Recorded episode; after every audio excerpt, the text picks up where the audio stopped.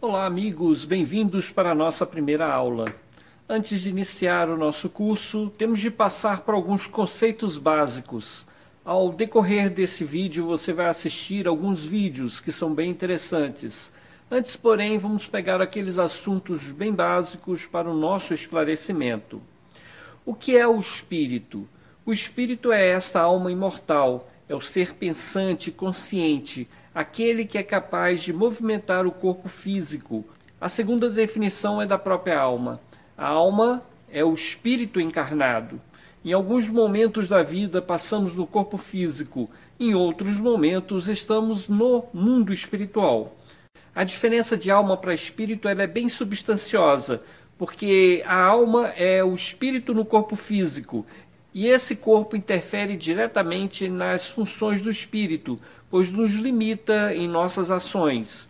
No corpo, perdemos a memória das vidas passadas e deixamos uma série de atividades que podemos fazer em espírito.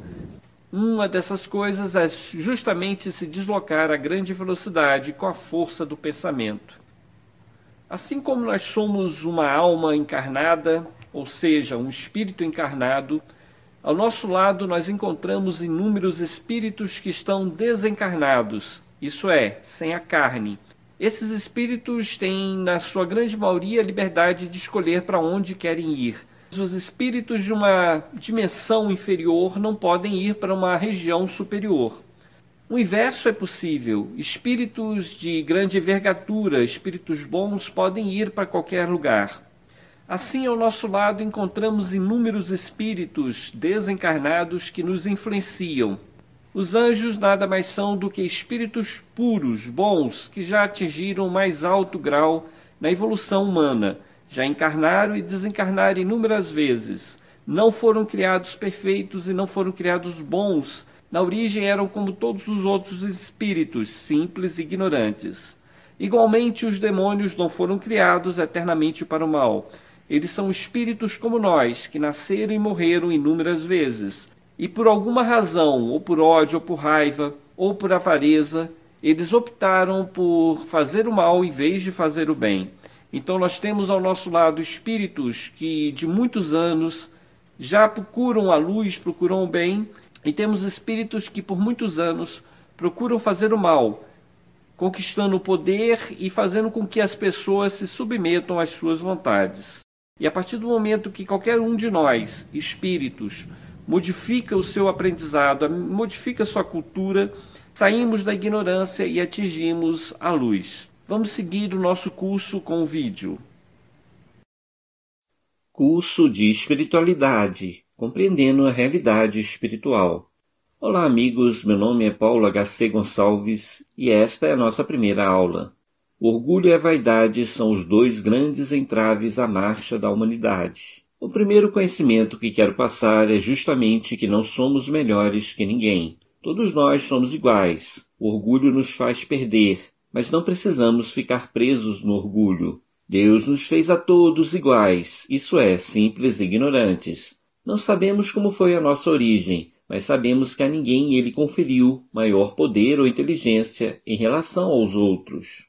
Se uns são mais inteligentes, ágeis, espertos, é devido à dedicação pessoal. Assim, o atleta é atleta porque dedicou parte da vida ao condicionamento físico. O músico só é bom músico porque perde parte da vida em ensaios e rotinas até atingir o nível em que se encontra. Todos nós podemos ser como os músicos, como os atletas, mas não podemos nos esquecer de entrar em igual rotina. Agora algumas questões se levantam. Porque uns parecem ser mais espertos do que outros? Porque uns são mais gentis, generosos, sábios do que outros? A resposta é simples: é porque temos inúmeras vidas. Cada vida é uma encarnação. Logo tivemos inúmeras encarnações. Em cada uma delas aprendemos o que não sabíamos e treinamos o que quisemos aprender. O gênio só é um gênio porque dedicou parte de sua existência espiritual aos estudos das ciências. Se não estudou nessa encarnação, ele o fez em outra. Por isso não precisamos nos envaidecer de ter esse ou aquele talento.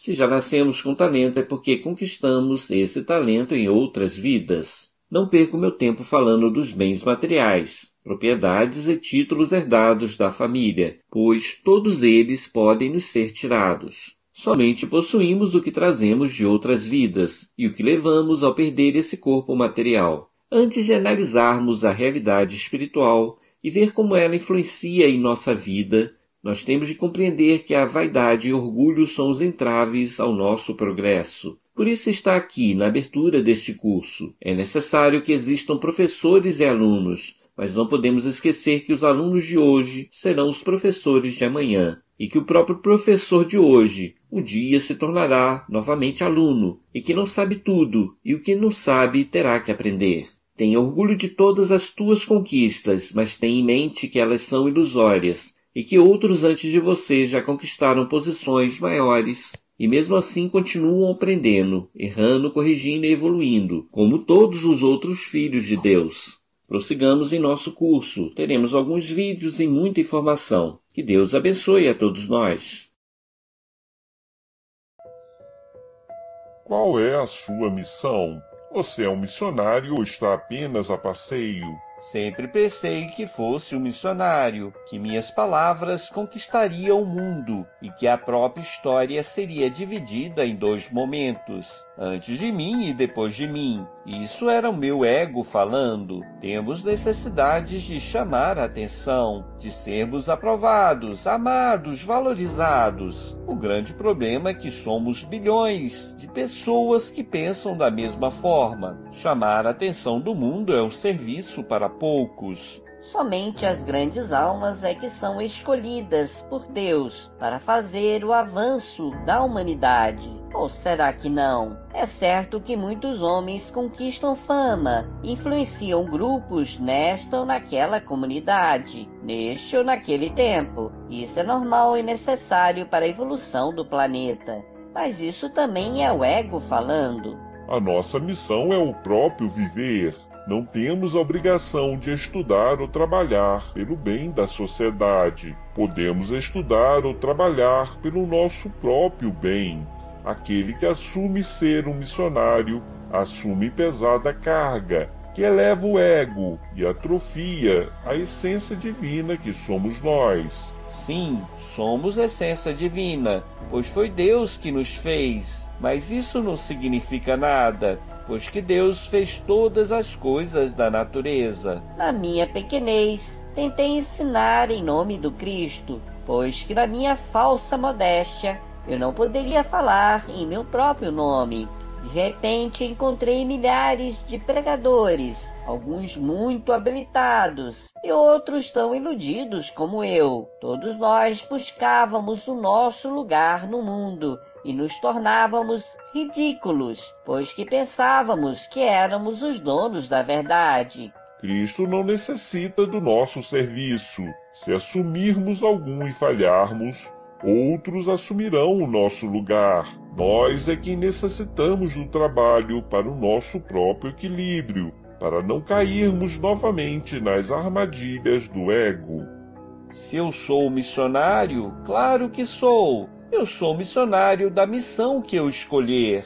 A missão é ilusória. Ela está apenas na minha cabeça. Mesmo assim, eu assumo a missão que eu quiser. Posso conduzir uma família, uma comunidade ou mesmo um país. Isso não me torna superior, mas apenas mais compromissado com cada pessoa que eu afetar. Se for para o bem, ótimo, o mérito é da pessoa que nos ouviu. Se for para o mal, ótimo, todos nós devemos aprender a seguir a própria consciência. De certa forma, contribuímos para a evolução dessa pessoa. Acontece que, quando damos um mau conselho, quando conduzimos uma pessoa para o caminho errado, agravamos a nossa consciência e alimentamos o sentimento de culpa.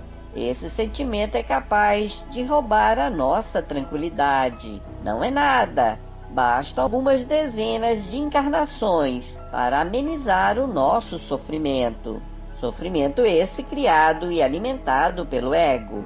Vivemos uma ilusão e alimentamos fantasias que nos levam a nada. Somos espíritos eternos, brincando de sermos homens. Ninguém é especial, pois todos nós somos filhos de Deus em processo de evolução. Os governos se sucedem, os líderes morrem, os artistas envelhecem e outros assumem o lugar.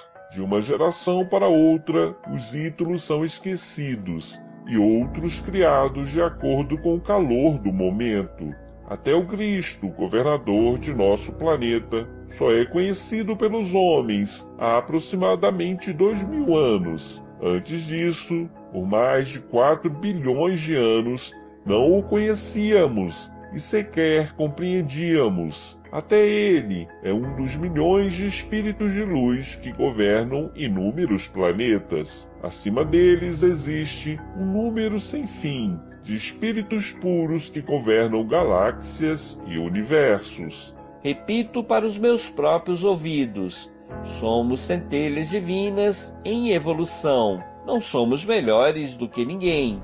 E a única missão que recebemos é viver a nossa própria vida. Façamos o melhor para o nosso próprio equilíbrio. De acordo com o próprio Cristo, nós somos deuses. Nós temos um poder infinito que não sabemos lidar, não sabemos trabalhar. Porque se fosse realizado todos os nossos desejos, o mundo seria um inferno, a vida seria um caos. Então, para que não aconteça isso, nós estamos aqui na escola da vida, nascendo e renascendo, aprendendo, nos desenvolvendo.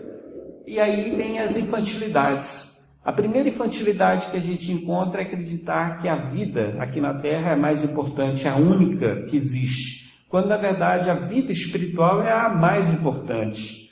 Porque a gente nasce, morre, nasce de novo, morre de novo, até chegar à perfeição. Mas nesse processo de ir e vir, a gente perde a memória. É dado por Deus uma nova chance. Mas se a gente renascesse carregando todo aquele peso, todo aquele bojo dos erros do passado, a tendência natural era repetir os velhos erros. E assim como almas infinitas que somos, como Deus que somos, Deus nos concede uma nova oportunidade. E essa nova oportunidade ela começa com a perca de memória. A gente esquece todo o passado, de uma vida para outra e renasce, reinicia praticamente do zero. Eu não vou dizer do zero absoluto porque isso não acontece, porque cada um de nós sabe as tendências do passado. Se eu sou hoje teimoso, se eu sou hoje arrogante, se eu sou hoje, enfim, se eu tenho qualquer defeito, qualquer vício, é porque esse defeito e vício já vem me acompanhando ao longo da minha história, em outras vidas. E quando eu apareço aqui na Terra e meus defeitos começam a florar com sete anos, com dez anos, com doze anos, nada mais é do que um rememorar dos velhos costumes. Mas eu estou aqui na Terra, como eu falei, numa escola da vida, aprendendo a respeitar o meu próximo, a respeitar o semelhante, a amar o semelhante. E é esse o desafio que cada um de nós tem. Ninguém é melhor do que outro. Engana-se aquele que diz assim: Ah, eu sou professor, eu sou mestre, eu já sei tudo, eu já estou formado. É infantilidade isso. Existe uma lenda oriental que conta, não sei falar o nome da, da pessoa, mas ele tem um nome lá, um termo oriental. Vamos colocar assim: um grande mestre. Ele queria ser um iluminado mais do que um mestre, queria ser mais do que um Buda. Por isso ele dedicou a vida à meditação, ao estudo, ao trabalho para o bem, à caridade, de tudo que de mais bom que existe na religião ele se dedicou. E durante tantos séculos, tantas encarnações ele se dedicou, que um dia ele iria receber a grande homenagem que ele esperava, escrever o nome dele na montanha da vida. Somente poucos, pouquíssimos mestres, pelo menos assim ele acreditava, tinham tido a oportunidade de transpor uma grande planície onde haveria um portão e após esse portão existia uma montanha, a montanha da vida, onde os grandes mestres colocavam o nome. E aí ele se dedicou a vida toda, as encarnações depois de encarnação, até chegar nesse momento que ele receberia essa graça. E quando ele chegou nessa montanha, ele chegou no portão, encontrou lá um vigia. E o vigia estava lá dormindo, distraído. E aí ele cutucou o vigia, mas como é que é isso? Você está aí dormindo, distraído, não deveria vigiar essa montanha? Ele falou: não, não há problema, porque aqui só vêm as mentes mais evoluídas, os mestres mais consagrados, as maiores mentes que passaram na Terra. Não, então tudo bem. E qual é o meu procedimento? O que, que eu faço agora? Eu vou até em um local especial onde vai ter uma cerimônia, onde vou ser recebido por anjos, serafins, deuses, onde eu vou colocar meu nome na montanha da vida? Ele falou: não, você pode entrar, seguir aquela, aquela ruela ali, escolhe o local e coloca o nome. E aí ele foi, diligente, subiu uma encosta, e quando chegou lá, se deparou com uma montanha enorme, gigantesca. E nessa montanha tinha nomes e nomes e nomes e nomes, tantos nomes que ele não sabia onde ele colocaria o nome dele. E aí ele voltou até o guarda e perguntou: Mas meu amigo, bom, cerimônia tudo bem, eu não, não vim aqui para nenhuma cerimônia, eu sou uma pessoa humilde, aprendi a entender que Deus não quer monumentos, não quer esse tipo de comportamento. Mas já que eu vim aqui colocar meu nome, aonde eu coloco? Nós tínhamos um lugarzinho. E ele falou assim: Olha, você pode escolher o lugar que você quiser. Pode apagar 200 nomes lá que você quiser. Não tem problema nenhum. E ele falou: Ué, qual a graça disso de botar o nome nessa grande montanha da vida? Na verdade, o porteiro falou para ele: Na verdade, isso não importa. Porque todas as almas chegarão um dia, no seu devido tempo, e escreverão a, o seu nome nas, na montanha da vida, no livro da vida. Todos nós seremos espíritos perfeitos. Uns se demorarão mais, outros menos, mas todos nós deixaremos a nossa marca ali.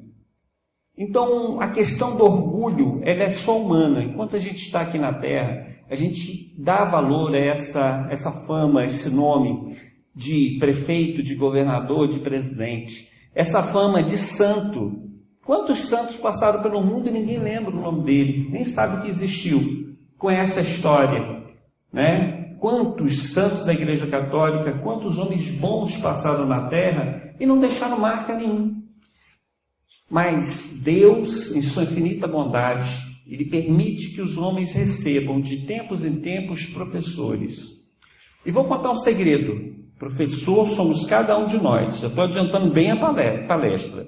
Professores somos cada um de nós quando ensinamos aos nossos filhos, quando ensinamos para a nossa família, para os nossos amigos, para os nossos vizinhos, alguma coisa. Seja a lei do amor, seja a matemática, a física, a química, seja as coisas do mundo, o bolo, a capinação, o melhor jeito de levantar uma parede, nós estamos sendo professores. E nós não percebemos isso. A gente considera que o professor, que a pessoa importante, é aquela que tem um título, que tem um nome, que passou por uma faculdade. Só que, na verdade, muitos mestres no mundo, muitos políticos, muitas pessoas aclamadas no mundo, são mais miseráveis do que o senhorzinho que fica lá na roça o dia todo, de sol a sol, obrigado a trabalhar até 80 anos, capinando a arana na terra para sustentar a sua família. Porque o dia que ele parar de trabalhar, a família vai passar fome. Esse é mais santo do que aquele que tem o título de santo considerado pelo mundo. A gente não se percebe disso, a gente não, não sabe disso. Mas aos pouquinhos a gente vai aprendendo por todas as escolas religiosas, que a escola religiosa tem esse papel, religar o homem a Deus. É esse o objetivo. É relembrar aos homens que Deus é Pai de infinito amor, que dá oportunidade igual para todos os seus filhos e por ser bom, Jesus foi é, enviado à terra para tomar conta da terra. Mas interessante que a história de Jesus não começa no nascimento dele. Se a gente pegar a Bíblia, no começo de João, a gente vai ver que Deus formou a terra. E quem estava presidindo a terra em sua formação era Jesus. Então, antes do começo, antes do tempo, já havia um grande mestre, um governador da terra, de nome Jesus, que governava esse planeta. E Jesus foi um grande arauto divino, ensinando aos homens a paz, o amor, a concórdia, a tolerância e o respeito. E toda a sua vida foi dedicada ao crescimento espiritual da humanidade. ele fez o trabalho dele. Ouviremos agora a história O Vaidoso, de Paulo H. C. Gonçalves.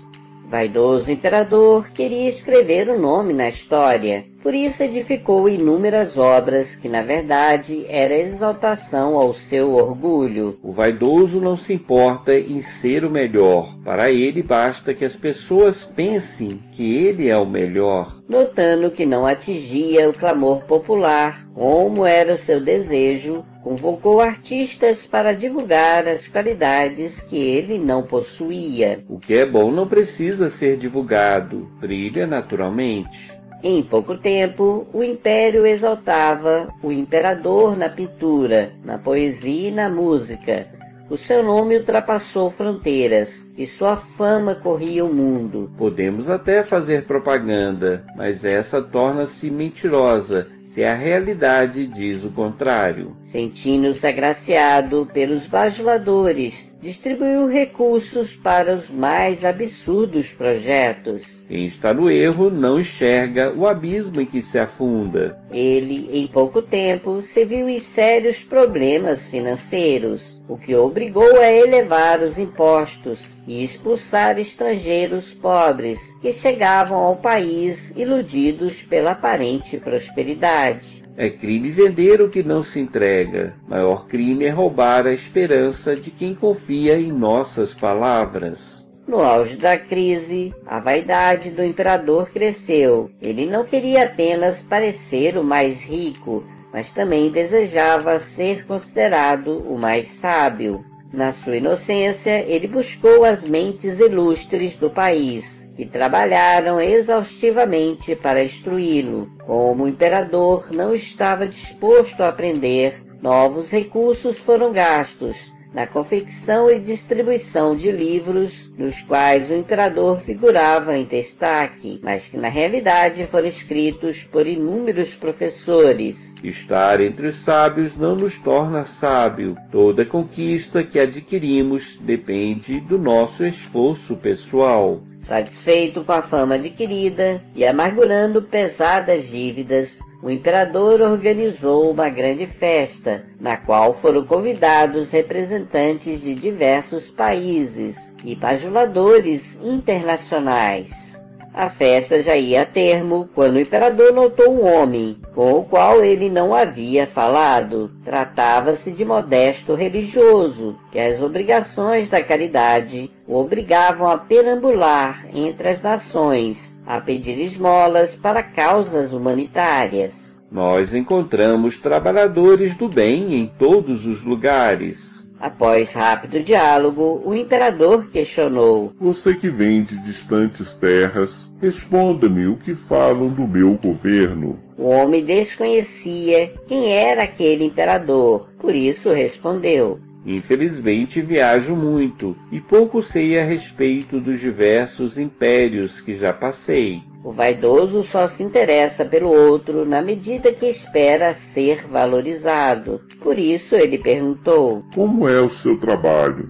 Oh, o meu trabalho é insignificante. Eu falo com um e converso com outro. Tento chamar atenção para o verdadeiro necessitado. Na verdade, eu não faço nada, pois não tenho nada de meu. Eu apenas transporto doações que homens generosos me oferecem. Ah, meu Senhor, a necessidade se espalha por toda parte. Aqui é a guerra que ceifa inúmeras vidas. Ali é a seca que castiga o povo. Eu vejo a escravidão que ainda existe em alguns países, o desrespeito pelas mulheres, o abuso de crianças. Para agravar a situação, ouço o clamor de meu próprio povo, pois um tirano que se diz imperador gasta todos os recursos para a satisfação de tolas vaidades. Quando a cabeça não pensa, o corpo padece. É uma pena que teu imperador não conheça a minha pessoa, pois que construo importantes monumentos para o bem da nação.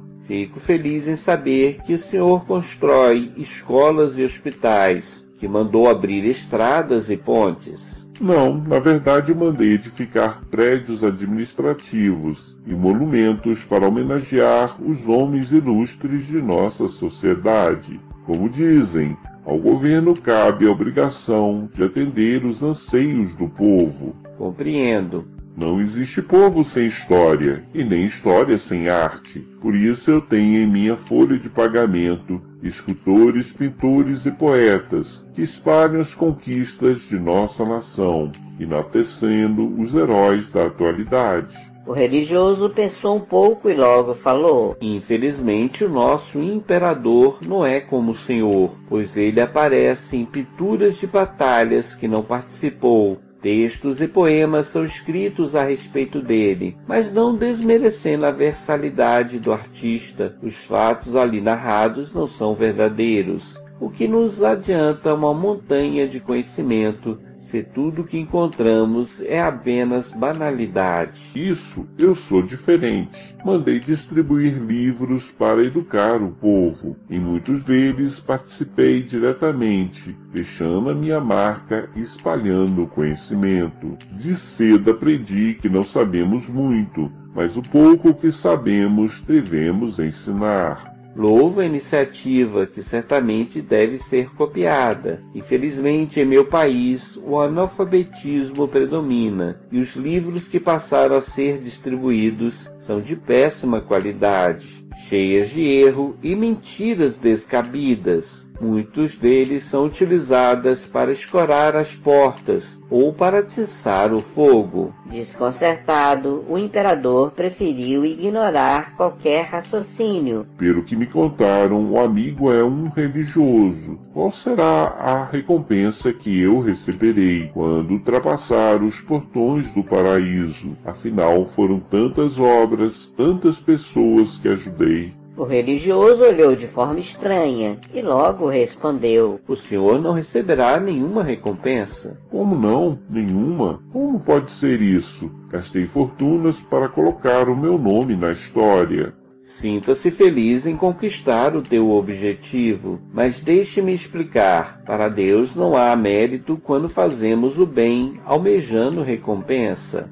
Para os bons basta ser bom, mesmo que ninguém o saiba. Além do mais, o que nos importa é ser aclamados no futuro. Vivemos no presente e é aqui que devemos aprender e ensinar. Fora desse círculo restrito em que atuamos, tudo para nós é ilusão. O que fala a nosso respeito ou a respeito dos outros não importa. Cada um tem o direito a uma opinião, mas não podemos nos iludir com a fama conquistada no mundo. Grandes heróis são completamente desprezados, enquanto aproveitadores conquistam fama. O certo é estar em paz com a própria consciência. Quem gosta de nossa pessoa vai continuar gostando, mesmo quando perdermos o poder e a fama. O soberano engoliu em seco, mas ainda querendo impressionar, falou: Concordo plenamente. Por favor, fale-me o nome do teu imperador. Eu quero aconselhá-lo para que o país dele não padeça pelo jugo da opressão. Nesta hora, o imperador engoliu em seco, empalideceu, pois o nome que ele escutou foi o dele mesmo. Desse dia em diante, o imperador mudou de postura, demitiu os pastuladores, dispensou os responsáveis pela propaganda quitou as dívidas e dedicou o resto da vida na administração dos recursos da nação em favor do povo. Abandonando a vaidade, aquele imperador saiu dos noticiários populares para entrar para a história como exemplo de bom administrador. Disse Jesus: Busque o reino de Deus e sua justiça, e tudo mais lhe será acrescentado. Que Deus abençoe a todos nós.